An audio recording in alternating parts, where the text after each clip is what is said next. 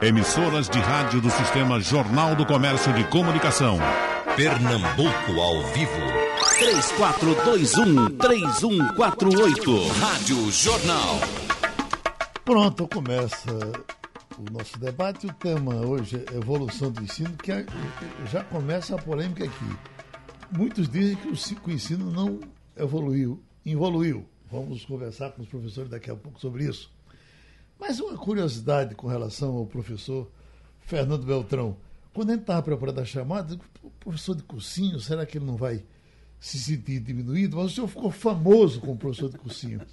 E a curiosidade é que quando os professores. Houve um tempo que os professores ficavam, ficavam famosos com a maior facilidade. Né?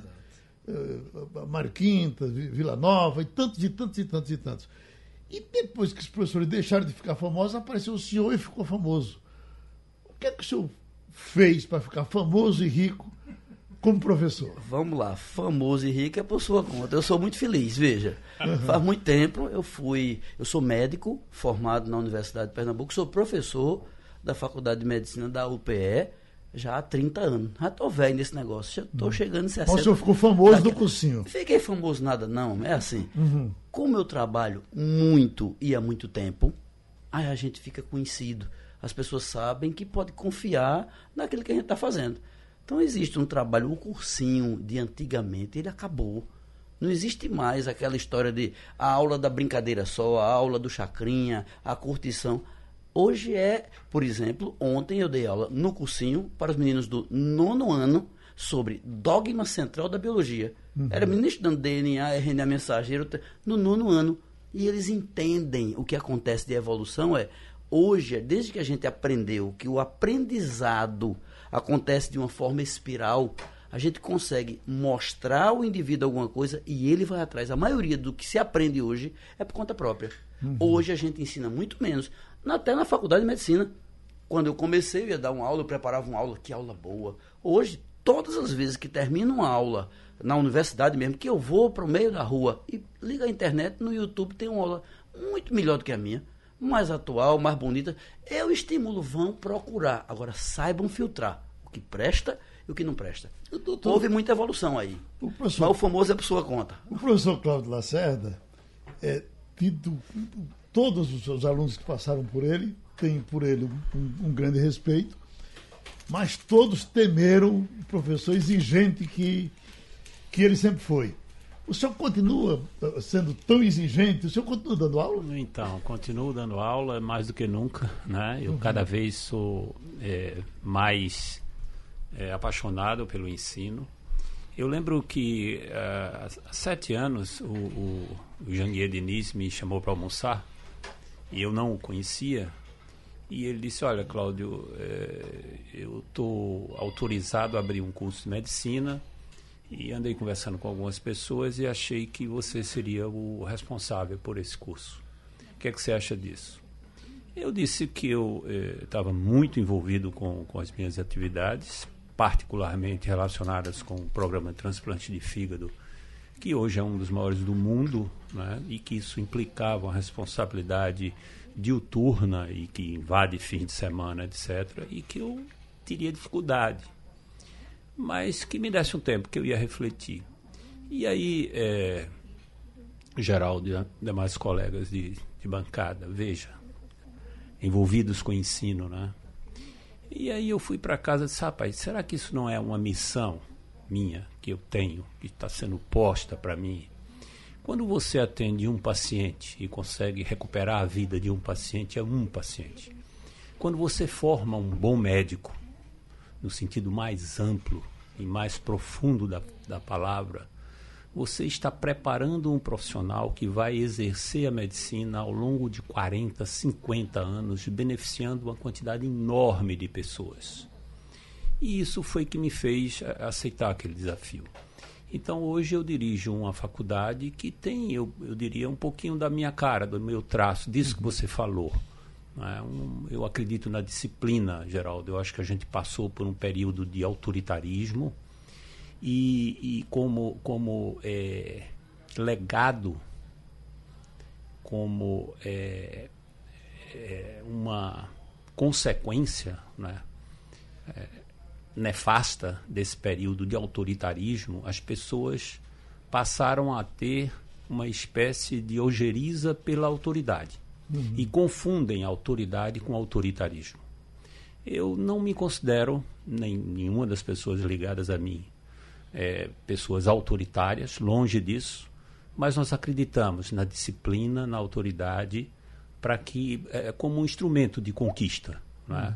de desafios, de superação, sobretudo. Agora, num tempo desse, e, e especialmente numa área tão sensível dessa, estudante universitário, estudante de medicina, de alguma forma, um pessoal naturalmente muito independente. É, é, é, o senhor teve alguma dificuldade em manter a disciplina? Não. Com o passar dos tempos? Não, não. Uhum. E, olha, nas minhas primeiras aulas, eu ministro aula no segundo e no oitavo período, é, a primeira coisa que eu faço é pactuar com os alunos que, por exemplo, não vão chegar atrasados. Se a aula começa às sete, não é sete e cinco, é sete e não entra mais ninguém depois das sete. Uhum. Também não pode se levantar do meio, no meio da aula e simplesmente sair embora, né? prejudicando o andamento do processo de ensino. Não pode atender celular, evidentemente, nem consultar celular durante a aula. E a gente percebe claramente que no final do curso eles agradecem a você Uhum. Agradecem porque eles são carentes de autoridade, porque os pais deles têm medo deles e têm medo justamente porque hoje as autoridades, no bom sentido, elas têm medo de pessoas que acham que têm o direito de, por exemplo, bloquear uma rua, impedir que terceiros passem, transitem naquela rua porque têm suas demandas e acham que têm esse direito.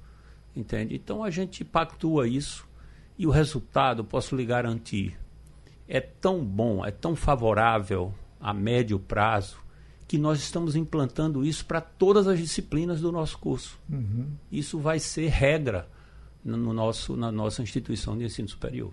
E o senhor é disciplinador também, professor Fernando? Mas não tenha dúvida, e faz muito tempo, viu? Veja, uhum. eu posso lhe dizer que o meu cursinho tem quase 30 anos Sabe quando foi que. Então, houve... de Fernandinho era só Quando nome, foi né? que houve a última vez que um professor faltou uma aula? Uhum. Nunca. Nunca tivemos uma falta. Não teve cheia, teve greve de caminhoneiro. Nunca teve falta, não. Uhum. A gente tem que se prevenir para dar o exemplo, para exigir dele. Uhum. Chegou atrasado, volta. Mas estava chovendo. A culpa é de Deus, não é minha? Sim. Não, mas tem o trânsito infernal. É o prefeito que resolve, não é professor. É preciso ser mais duro. Eles, como disse o professor Cláudio, eles adoram. Com pouco tempo, eles entendem. Meu Deus, tem alguém cuidando de mim. Porque o cuidar tem a ver com amar, tem a ver com gostar. Agora, gera compromisso. Eu só posso fazer isso se minha aula tiver o conteúdo adequado, se minha prova tiver uma avaliação adequada. Ser claro com o jovem é muito importante e o país da gente não tem sido. Vou dar um exemplo bem simples da história do medo. Qual é a grande universidade pública brasileira? Em qual delas você acha que seria possível pregar uma placa no departamento de medicina ou de educação.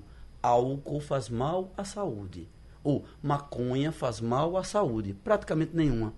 Pelo medo que eu vou ter de que os meninos do diretório não vão gostar de mim. Eu não estou aqui para ser amado. Eu serei, se eu prestar. Uhum. Amado do jeito que eu sou. Então é preciso ser, dar exemplo. Não precisa ser perfeito. Professor não é Deus. Mas professor precisa dizer às pessoas, daí de dentro de vocês tem que sair algo bom, baseado nas suas raízes, nos seus sonhos e no que a sociedade precisa. Basicamente é isso.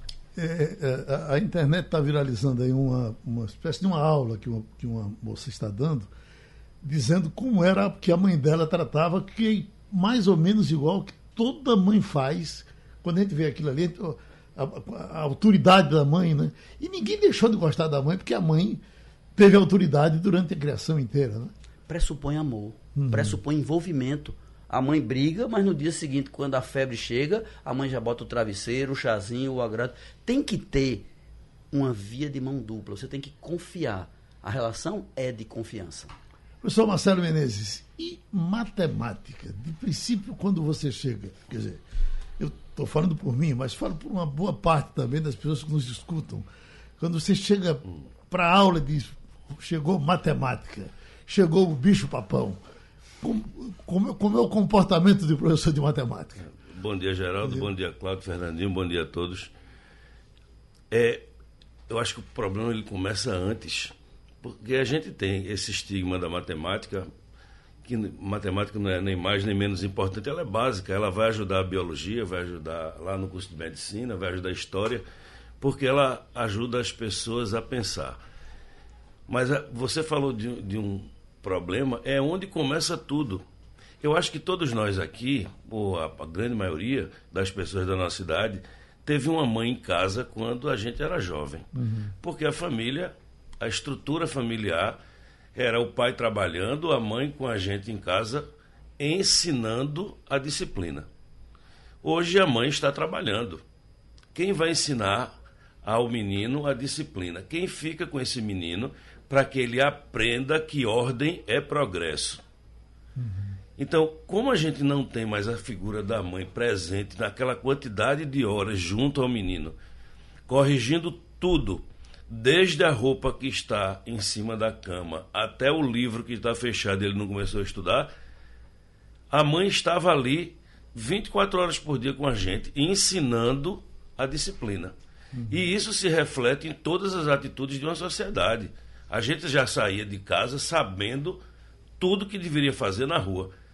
Hoje o menino passa o dia com quem? O menino passa o dia, às vezes, a escola, ela quer, da tentativa de suprir essa demanda da, da família, coloca tempo integral, porque o menino tem que ficar na escola mais tempo, porque se ele não ficar na escola, ele vai ficar só. Uhum. E aí a gente tem esse problema. O problema da educação, ele é o início de tudo. Tudo que tem de problema em educação vai parar na rua. E hoje a interdição de uma rua, a falta de respeito pelo próximo, tudo isso vem da ausência do início da educação, que na, na nossa época era mãe. Eu vejo que às vezes é transferido para o professor a responsabilidade de educar o filho como a família deveria ter começado. Somos cobrados permanentemente, como o Claudio falou, o celular, a gente tem que tomar conta dele quando a família deveria proibir do menino levar para a escola. Uhum. A gente é quem tem que proibir. E com relação a, a, a, ao que o Fernandinho falou, a gente não consegue mais suprir tudo isso. Porque os problemas, a gente tem que se preocupar com a biologia, com a medicina, com a matemática. E a gente agora tem que se preocupar com tudo. A gente agora é pai, é mãe, é escola, é tudo. Uhum. É muito difícil a situação do ensino hoje por isso nós não temos tanta chance de fazer o que a gente tem que fazer, porque a gente tem que suprir essa demanda. Quando o senhor pega um aluno que não gosta da, da sua matéria, o que é que o senhor faz com ele? É, ele aprender a gostar. A gente está ali para isso, Geraldo. Uhum. A gente está ali para isso. A gente está para mostrar a eles que o que a gente gosta ou não gosta é tudo remédio. É tudo que vai fazer a gente ficar bem. E aí cabe ao professor, e para isso a gente tem que estudar bastante, para ter as estratégias para fazer o menino entender que nem tudo que a gente não gosta é desnecessário. Mostrar para ele, a gente hoje tem ferramentas para isso, muito mais facilmente usáveis, para mostrar que às vezes a gente não gosta de uma coisa, mas ela é muito útil. E a utilidade chama a atenção do menino. Uhum. Em tudo. Onde você perguntar aqui a gente o que é que a gente ensina que tem gente que não gosta, mas se a gente mostrar aquilo por um lado útil, eles vão gostar. Uhum. Não tenho dúvida. E matemática, como ela é um pouquinho seca, a gente tem que mostrar onde é que a matemática vai ajudar, lá naquela cadeira de cinesiologia da Faculdade de Medicina. Onde é que a matemática vai ajudar lá da genética no curso de medicina? Quantas vezes Fernandinho está dando uma aula lá de genética e se deixar o professor de matemática entra e ajuda ali. Uhum. É assim que funciona para gostar de alguma coisa. Quer entrar? É sim, é, é importante ver. Professor bom é o que dá aula para aluno ruim. Exemplo, Marcelo. Eu cansei de ver nesses últimos 30 anos alguém dizer eu odiava matemática. Fui estudar com Marcelo, comecei a gostar. Mas não começou a gostar porque a matemática mudou, não. O que mudou foi a forma dele de ver. É preciso dizer, é necessário, você tem que saber, tem coisas, por exemplo, o ensino médio é um problema no mundo todo. E por que ele é um problema no mundo todo? Para a gente é pior porque botaram o nome de médio, esse nome é desastroso, nada médio presta. Então veja, o ensino médio da gente é desastroso. E ele tem o coração de uma coisa importante, veja, no começo do ensino médio precisaria aprender pelo menos três coisas no primeiro ano. Uma delas se chama física newtoniana. Entender que coisas são influenciadas por outras, do universo aos átomos. Física newtoniana é fundamental. E ele não estuda. Segundo lugar, funções de matemática, relação entre as coisas. Ele deveria ter que entender isso no primeiro ano e não vê. E terceiro, abstração atômica, entender átomo, ligação, reação. Se ele entendesse bem isso, ele seria aplaudido o resto da vida. Só que a gente bota um tanto de penduricalho de matéria. Tire biologia, tire a minha, pelo amor de Deus, mas não tire esse tripé. Reforça esse tripé, aplauda nele isso, ele precisa disso. Isso é o primeiro passo para ele poder não ser um perdido. Senão ele chega lá na frente com falta, com lacuna em tudo isso. Então, o professor o que eu estava dizendo de Marcelo é isso. É alguém que encanta, é alguém que eletriza, é alguém que diz: Isso não é difícil. Isso é um passo oito. Como é que você quer aprender o passo oito sem saber o passo um? Uhum. Isso é um passo adiante. Volte um pouco, vai estudar, entre na internet, ou então pratique isso. E ele acaba destravando. Quando destrava, é maravilhoso. É milagre, olha. Milagre existe? Existe. Em educação é bem claro. Doutor Cláudio Lacerda, é comum nas nossas conversas com médicos os mais velhos dizerem, ah, o curso de hoje é muito diferente do que eu fiz.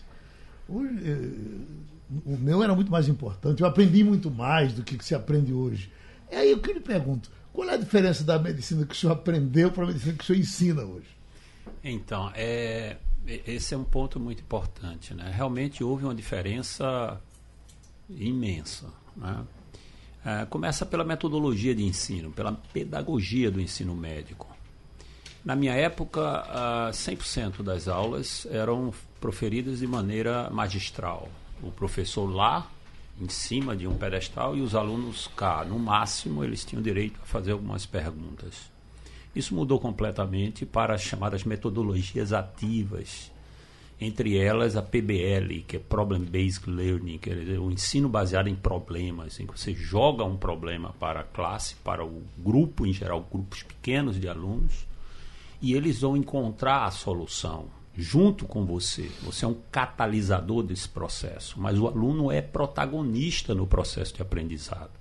É isso que se chama metodologia ativa e é isso que as faculdades de medicina de Recife, que são boas faculdades, todas elas, praticam no dia a dia. O senhor acha que mudou para melhor, então? Muito melhor, mas, mas Geraldo, mas para muito melhor. Não há nenhuma dúvida em relação a isso.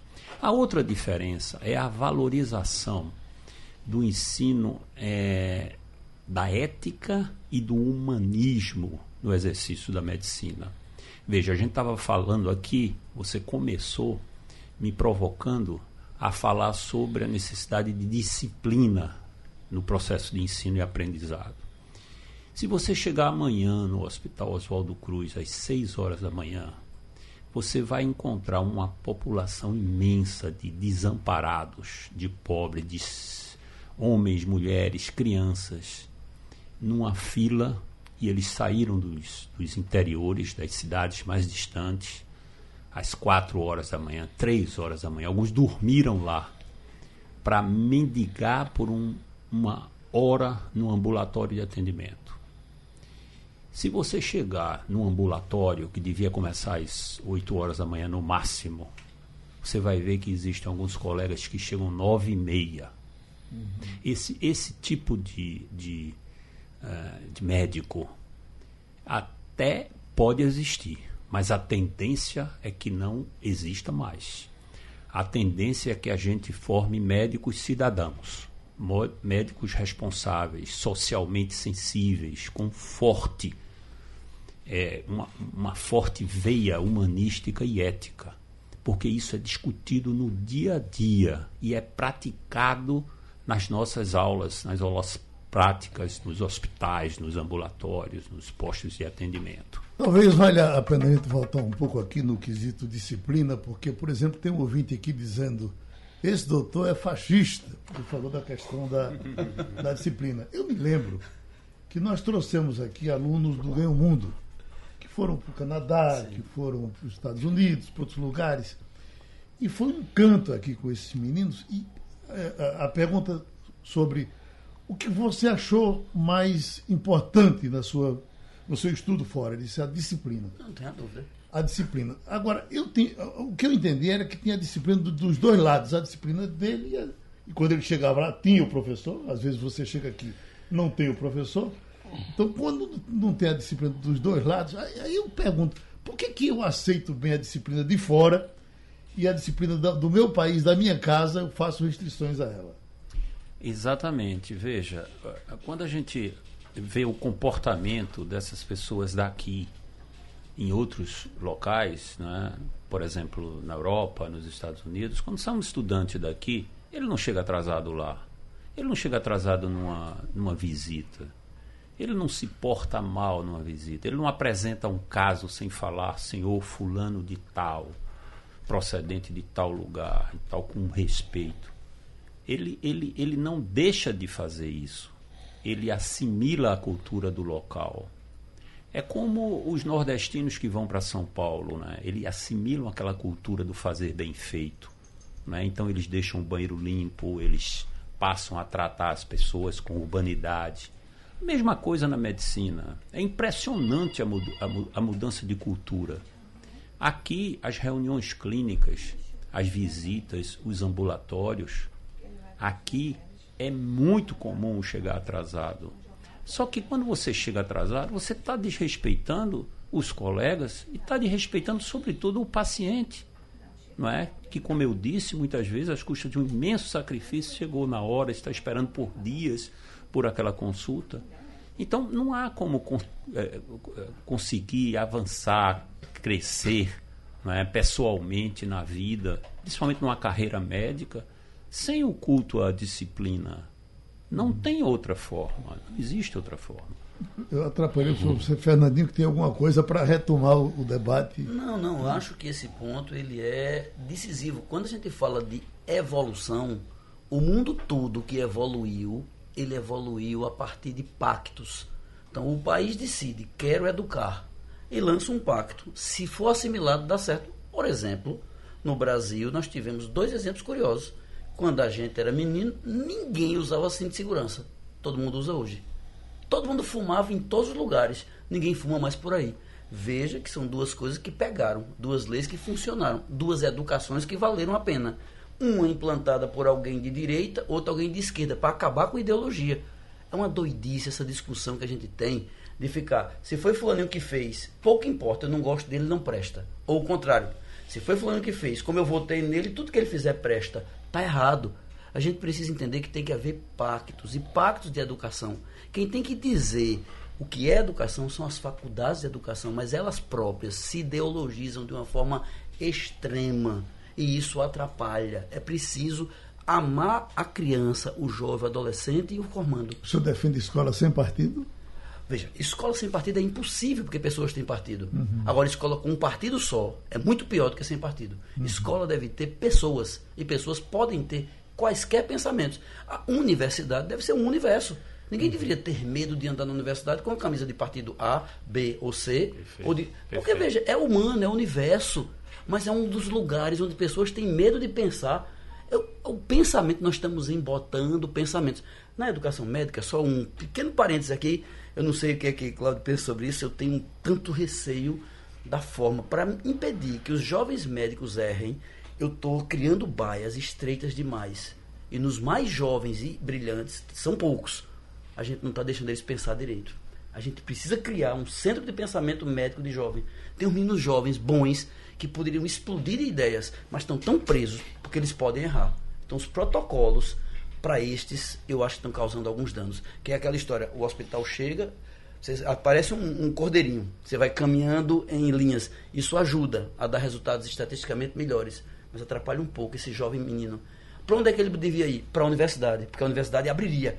Mas a universidade só segue uma linha. Nós estamos perdidos nas universidades públicas. É uma pena. Nós não conseguimos dizer, seja o que você é me diga, pense, dê uma opinião ainda que diferente da minha. Respeitar o diferente.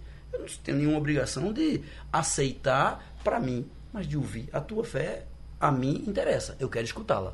E a gente tem perdido um pouco disso na educação. No Você... intervalo aqui, o professor Marcelo chamou a atenção de. Eh, voltou um pouco no tempo, falou do, do, do, do sucesso dos vestibulares passados. Eu me lembro do Teófilo, Naldo Ardei, Carrazone, ficaram famosos administrando, administrando o SESESP aqui, vestibulares aqui.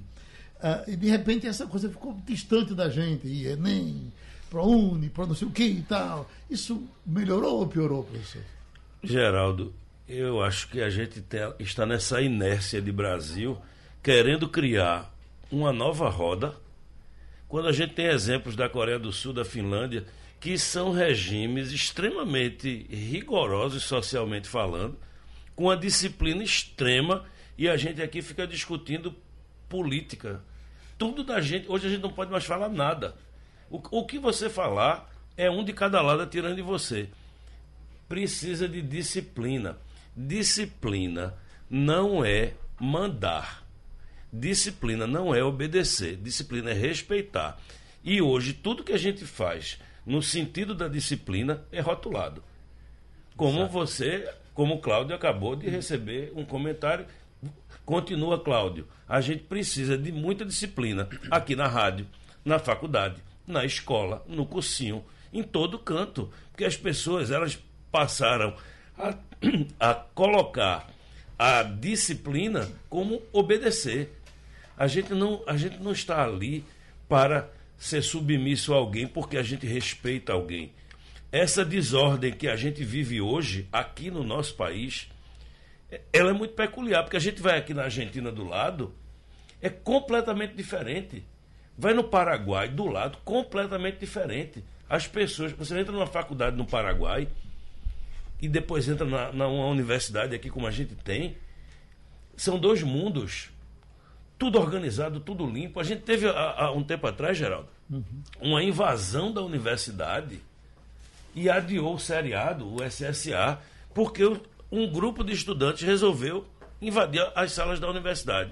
E a universidade não pôde ceder para fazer o vestibular. As pichações, às vezes, dentro da sala de aula das escolas, né? Geraldo, olha, é tanto é, o tráfico dentro uhum. da universidade. Mas ser contundente é assim. Então a gente vive hoje uma, uma crise de, de, de, direitos e não tem uma crise de deveres. Ninguém quer é, cumprir a sua missão. Então a gente que está do lado de cá, puxando uma corda pesada, e às vezes nem o apoio da sociedade a gente tem. Quando eu digo sociedade, é porque a gente leva muita pancada. É toda hora a gente levando pancada. O professor não pode, o professor não isso, não aquilo. Mas o menino, quando chega na escola, ele não chega orientado por uma instituição chamada família que às vezes a gente nem sabe se existe mais. Uhum. Professor Fernando, é, é, é, recentemente foi feito um, um estudo nas escolas públicas de São Paulo e é uma coisa espantosa, porque descobriu-se que de cada dez professores, cinco apanharam um de alunos uh, na, na, classe. Para o senhor que ama o que faz, gosta de ensinar, gosta de ser professor, como é que isso, isso chega na sua cabeça? Isso é culpa do sistema governamental, presente e passado. Veja, tem a ver um pouco com aquela história. Depois dos militares, depois da ditadura militar, a gente ficou com muito medo de qualquer coisa que manda. Uhum. A gente atribuiu, a minha geração, atribuiu aos jovens direitos sem lhe dar deveres. O melhor exemplo que eu conheço é bem simples. Veja bem, nós demos a todo jovem de 16 anos de idade o direito de votar. Mas não teve nenhum pedido, não teve nenhuma passeata de um só. Quero votar eu te dou o direito. Devia ter pelo menos, dou o direito, mas tu tem que trazer uma carta da tua mãe, do professor, do padre, do pastor, de alguém, dizendo que tu presta. Tu tem que dar três pulinhos, tem que girar uma manivela, tem que fazer alguma coisa para ter um direito. Nós criamos, otorgamos direitos soltos, abertos, e fragmentamos a sociedade. Aí, assim, tudo é fragmentado. Se eu sou do norte, eu sou inimigo do sul, é o branco e o preto, homossexual e o heterossexual, é o gordo e o... Isso não faz sentido. Nós somos pessoas de um país pobre. Devíamos estar convencidos disso. Somos um país pobre e, além de pobre, mal educado. O único jeito de deixar de ser pobre é deixar de ser mal educado. É preciso educar mesmo. E para educar, é preciso tirar de dentro das pessoas o que elas têm de melhor. Elas são espetaculares. Nessa mesma escola pública de São Paulo, eu visito, eu já visitei, eu acho que umas 5 mil escolas na minha vida. Eu vivo em escola no mundo todo. Pois bem, Chega lá na pré-escola, chega na criança, eles estão encantados pela professora, pelo espaço, pela disciplina, por tudo. Chega no adolescente, ele se perde. É preciso pactuar, ser claro com ele, te ofereço isso e quero isso em troca. Se não me der, tem que ter punição. Tem que ter punição. Punição não é bater em ninguém, não. Punição é dizer, você vai ficar aqui, ou você não vai ascender, ou você não vai subir. Mas a gente diz, mérito não existe. Vou te dar um exemplo bem comum. Tem uma charge famosa que tem um muro grande com três menininhos olhando o muro, com o jogo. Aí um deles, o mais alto, enxerga por sobre o muro e vê o jogo. O outro em cima de um caixote enxerga. E o outro que não tem caixote não vê nada. Aí todo mundo diz, está vendo? Com cota, sem cota, com o mérito não importa. Aí eu pergunto, Aquele pequenininho que não está vendo o jogo, que está no muro sozinho, se tiver três bolas de gude e começar a brincar, os outros saem e vêm brincar. O que é importante é o jogo ou é a brincadeira? Nós estamos distorcendo. Eu tenho que oferecer apoio a quem luta pelo apoio, a quem busca o apoio, a quem quer o apoio. Precisa de ajuda. Eu tenho certeza, estou lhe falando aqui, eu conheço esses dois profissionais, professor Cláudio Lacerda e professor Marcelo Menezes, são pessoas que já ajudaram milhares de pessoas que chegaram perto deles, disse assim: estou precisando aprender matemática, estou doente. Todos, você é, veja a história de vida das pessoas, você percebe. É nojento ver alguém, um indivíduo qualquer aí, e com atributos chamado de fascista, chamado de sei chamado de qualquer nome, uma pessoa que ele não conhece. Isso é nojento, isso é desrespeito. Escute primeiro, respeite as pessoas, quem deu a sua vida inteira pelos outros. E aqui eu tenho pelo menos dois. Doutor Cláudio, quer fechar esse bloco? Não, eu queria, eu queria assim, eu queria dizer assim, é, para particularmente essa pessoa, né, que nos adjetivou, que é, quando a gente está é, tá pactuando com os alunos essas normas é, disciplinares, que são pactos, como o Fernandinho disse, né, a gente diz ao mesmo tempo que toda opinião será absolutamente respeitada, que ali não existe pergunta tola né, que a gente não vai admitir nenhum aluno ser ridicularizado, por mais é, simples, vamos dizer, que seja a pergunta dele. E que, ao contrário do que possa se imaginar, aquela disciplina ela vai permitir que os alunos sejam até mais criativos é? em relação a, ao, ao processo de aprendizado. E eu garanto que isso, que isso tem dado resultado. E isso a gente se estende também para a atividade profissional. Né? Quando a gente tem um residente em formação que vai operar, que vai fazer é, algum procedimento médico e que e, aquele procedimento não é exitoso, existe o espírito da corresponsabilidade de equipe. Ao longo dos últimos vinte e poucos anos, quando a gente começou a fazer a cirurgia extremamente complexa, que é o transplante em, em larga escala, houve maus resultados e todos eles foram compartilhados igualmente, não é? com o espírito da corresponsabilidade. Então isso existe em sala de aula também. Tá? Não, há, não há autoritarismo. Há autoridade e disciplina, mas sem autoritarismo. Eu vi numa uma universidade de Sonora, no, no México, uma frasinha escrita assim na parede. É, quando você pergunta, você pode ser bobo por dois minutos. Quando você deixa de perguntar, pode ser bobo para a vida toda. Dá, dá Comece... Pois não. Por mais simples que seja a resposta àquela pergunta, toda pergunta é sinal de respeito. Exatamente. Uhum. E esse momento é, do ensino no Brasil, esse momento ministerial, uh, uh, essa confusão que aconteceu agora com o SISU. Quer começar, professor? Geraldo, eu. Quem, quem sou eu para julgar um ministro? Mas esse que está aí, nós tivemos Mendoncinha ministro, passou aí dois anos, consertando uma coxa de retalhos. Só para você ter uma ideia do que é educação no Brasil, Fernandinho falou aqui agora. Se o menino tem 16 anos e, e alguém diz que ele vai votar, e em momento algum ele disse que queria votar, nós tivemos 5 milhões e meio de inscritos no Enem, 2 milhões faltaram. Você já imaginou que são 2 milhões de alunos faltando uma prova que é feita em Brasília, rodada em São Paulo, carregada pelo Correio, pelo Exército, prédio, fiscal, toda a logística 2 milhões de pessoas faltaram. E Mendonça foi e disse: não, quem faltar agora, se não justificar, vai pagar. Se não justificar, paga. Bastava justificar, continuava sendo de graça, o povo deixou de fazer. Uhum. Diminuiu o número de inscritos no Enem. A gente chegou quase a 6 milhões, está com 4 milhões e pouco. Por quê? Porque as pessoas não justificaram e não querem pagar e faziam porque era de graça. Essa é a educação da gente.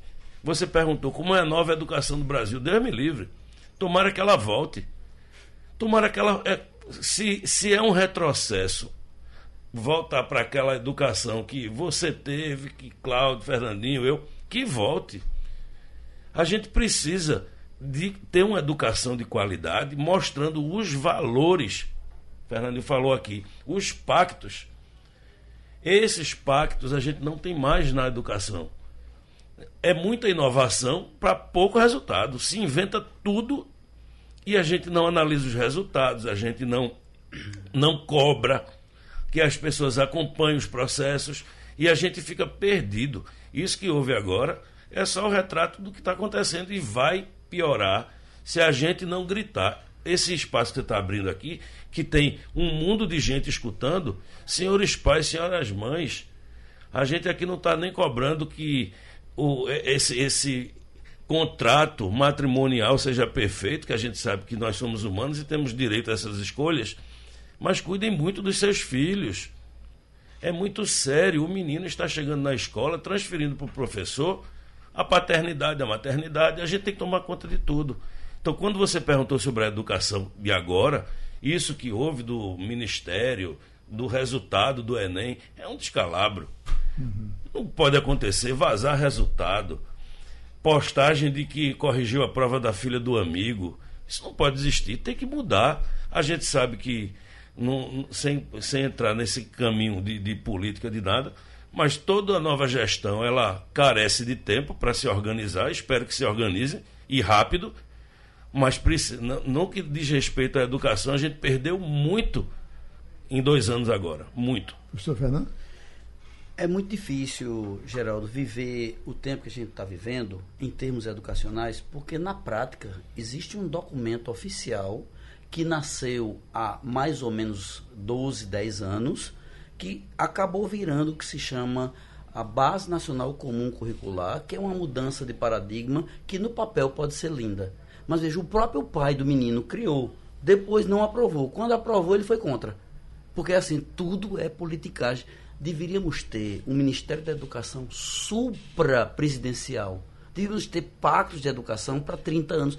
O mundo todo, veja, quando eu estive em Singapura, na Finlândia, na Coreia do Sul, no Japão, na Alemanha, ou em países comunistas como Cuba, como a China, todo país que educou fez pacto, fez plano de 30, 40 anos e, de certa forma, entre aspas, impôs. As pessoas entenderam isso, tem que ter isso. O ministro da Educação tem que ser alguém que seja preparado de verdade e que não esteja ali à mercê de grupelhos. Ele tem que estar preparado para executar projetos. O projeto de educação tem que passar por mudança de sala de aula, mas tem que passar. Ah, o aluno não precisa aprender isso.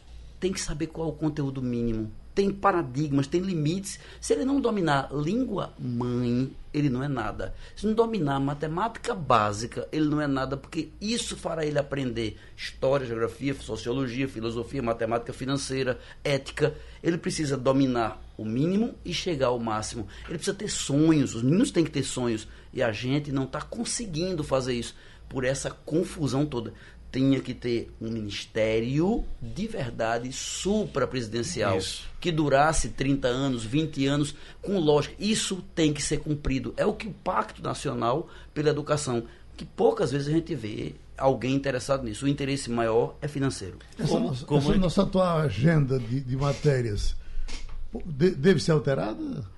Sim, veja, o que existe de matéria vigente hoje, ainda estamos na transição não é bom. Mas o que vem também não é, porque nenhum dos dois pressupõe fazer qualquer pacto. Uhum. Pressupõe assim, precisamos dar ao menino estímulo, entender o bichinho. Se ele tem problema, eu tenho que dar nota a ele. Eu não tenho que dar nota ao menino porque ele tem problema, eu tenho que dar abraço, é diferente. Uhum. Desculpa, professor Marcelo. É como é que um presidente da República escolhe um ministro, um ministro da Educação? Quem tem que escolher ministro da Educação é a comunidade preparada para escolher. Deveriam ser as universidades. Cláudio estudou, menos ensinou politicamente. Nas universidades do mundo inteiro. Não é escutado para saber se é a pessoa que vai ser escolhida, Geraldo, vai ser o ministro da Educação. Quem escolhe? Eu. Por quê? Porque eu sou presidente. Não pode. Um ministro da Educação ele não pode sair mudando de uma hora para outra. Porque isso é um caminho enorme. Se você quiser mudar aqui na rádio hoje alguma coisa, vai gastar um certo tempo. E o resultado talvez chegue rapidinho. Se você quiser um resultado na educação, você vai durar 50 anos. Então você não pode ficar brincando de mudar. Uhum. Isso, isso da gente querer a educação. A educação ela tem que estar blindada. A gente vive um, um a, o nosso sistema, ele é muito vulnerável, Eu... porque o político entra, o político sai. Eu mas escutei... a educação ela não pode ficar sujeita a essas vontades. Uhum. Agora, há poucos dias, eu estava em Muscat, no Amã, e eu escutei de um professor uma coisa belíssima. Ele disse: professor, basta educar uma geração. Você pode pedir um trilhão de dinheiros emprestados e educar uma. Essa, depois de educada, vai se sentir obrigada a educar a próxima. Não precisa ter dinheiro para sempre, não. Tire emprestado para um e não pague nunca. Oman deu um exemplo para a gente. Veja como está a educação deles. Paizinho desse tamanho, com dinheiro que era uma esbórnia, uma zona, um nada, e hoje é um lugar sério, bom, extremamente é, seguro. Educação perfeita, as famílias gostam do que tem agora. Tem que ter alguém que sabe que não vai ser mexido. A linha educacional tem que existir e a gente não tem comando. Por que, que a Universidade de Maurício Nassau botou um curso de medicina e ele funciona? Porque tem comando. Professor Cláudio Lacerda, no primeiro, primeiro semestre chegou lá, primeira providência, uma das primeiras que teve, quase ninguém sabe disso.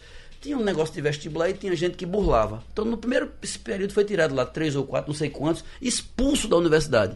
Por burlar. Expulso. Que coisa linda. É isso que a gente precisa. É isso que a gente precisa. Safado, tratado como safado. Doutor Cláudio Lacerda.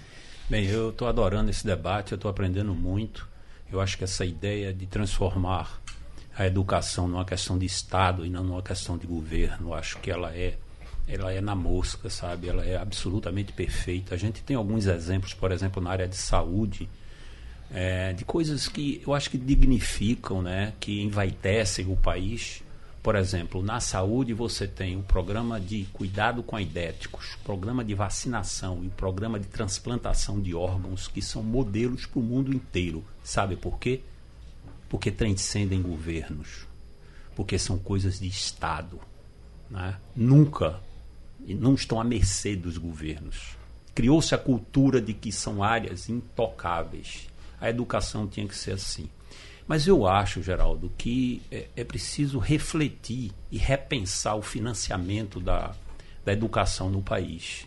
Eu acho que o investimento devia ser muito mais direcionado para o ensino básico do que para o ensino superior. Eu sei que isso não é politicamente correto quando dito por um professor de carreira universitária do ensino público. Por que eu estou dizendo isso? Se você for hoje para os pátios das nossas universidades no Brasil inteiro, você vai encontrar carros importados de filhinhos do papai. Essa é que é a verdade. Precisa ser dito isso com coragem. E, e, e isso, isso é, uma, é uma das nossas jabuticabas. Uhum. Quando eu morei na Inglaterra, eu fiz uma amizade com um, um professor chamado Nigel Rito, e uma vez eu perguntei a ele como é o ensino superior aqui, o financiamento, o aluno paga, não paga? Ele me deu uma resposta extremamente simples. Ele disse: os alunos que podem pagar, pagam. Os alunos podem pagar tudo, pagam. Os que podem pagar por médio, pagam médio. Os que não podem pagar, não pagam. Nenhum paga que não pode pagar. Claro que tem que ser isso. Agora, o que não pode é faltar recursos para a educação básica. E os programas, os, países, os estados e as cidades que têm é, investido em educação básica têm tido retorno. Está aí o exemplo do Ceará, com os primeiros lugares no ITA, né? Pernambuco mesmo, Rio Grande do Norte, com primeiros lugares, né? mostrando que os estados que priorizaram a educação tiveram retorno disso. Então eu acho que devia repensar com coragem essa questão do financiamento da educação no país. Meus doutores, o tempo passou. Muito obrigado. Sugestão ou comentário sobre o programa que você acaba de ouvir, envie para o e-mail ouvinte@radiojornal.com.br ou para o endereço Rua do Lima 250, Santo Amaro, Recife, Pernambuco.